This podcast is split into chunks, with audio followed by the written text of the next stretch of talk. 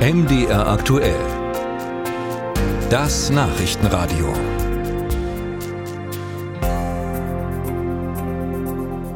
Sie kennen das vielleicht. Sie haben eine Restaurantreservierung, dann ändern sich Ihre Pläne, aber im Restaurant anrufen, um abzusagen, machen Sie nicht. Kommt vor. Kommt übrigens auch vor beim Arzt. Einen vereinbarten Arzttermin nicht absagen passiert aus Sicht der Kassenärztlichen Vereinigung immer häufiger, viel zu oft.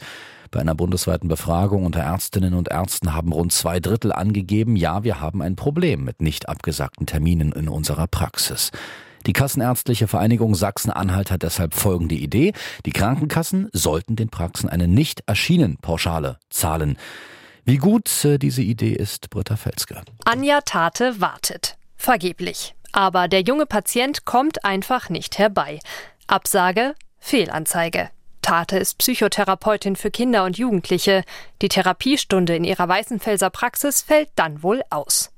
Unverhoffter Leerlauf, das komme bei ihr leider häufiger vor.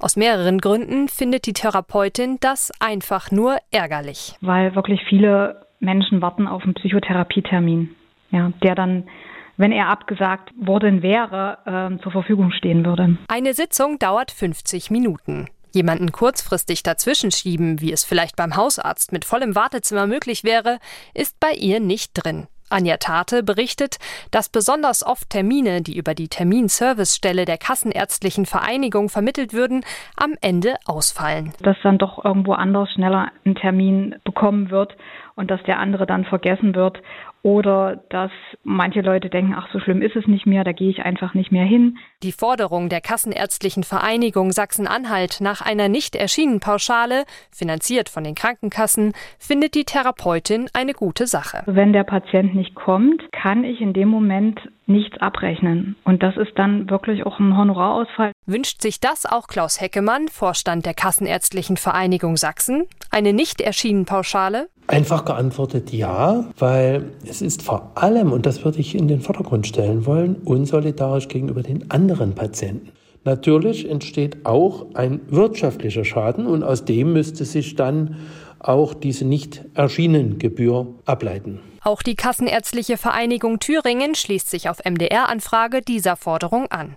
Warum aber sollen damit im Grunde alle Beitragszahlenden für die unzuverlässigen Mitversicherten aufkommen? Heckemann von der Kassenärztlichen Vereinigung Sachsen sieht dazu kaum eine Alternative. Weil wir haben ja primär eine Vertragsbeziehung zu den Krankenkassen und nicht zu dem einzelnen Patienten. Der Ball liege dann bei den Krankenkassen. Die sollten sich etwas einfallen lassen, wie sie ihre Versicherten erziehen. Der Spitzenverband der gesetzlichen Krankenkassen schiebt die Schuldzuweisung prompt zurück. Eine nicht erschienen Pauschale würde das Problem auch nicht lösen.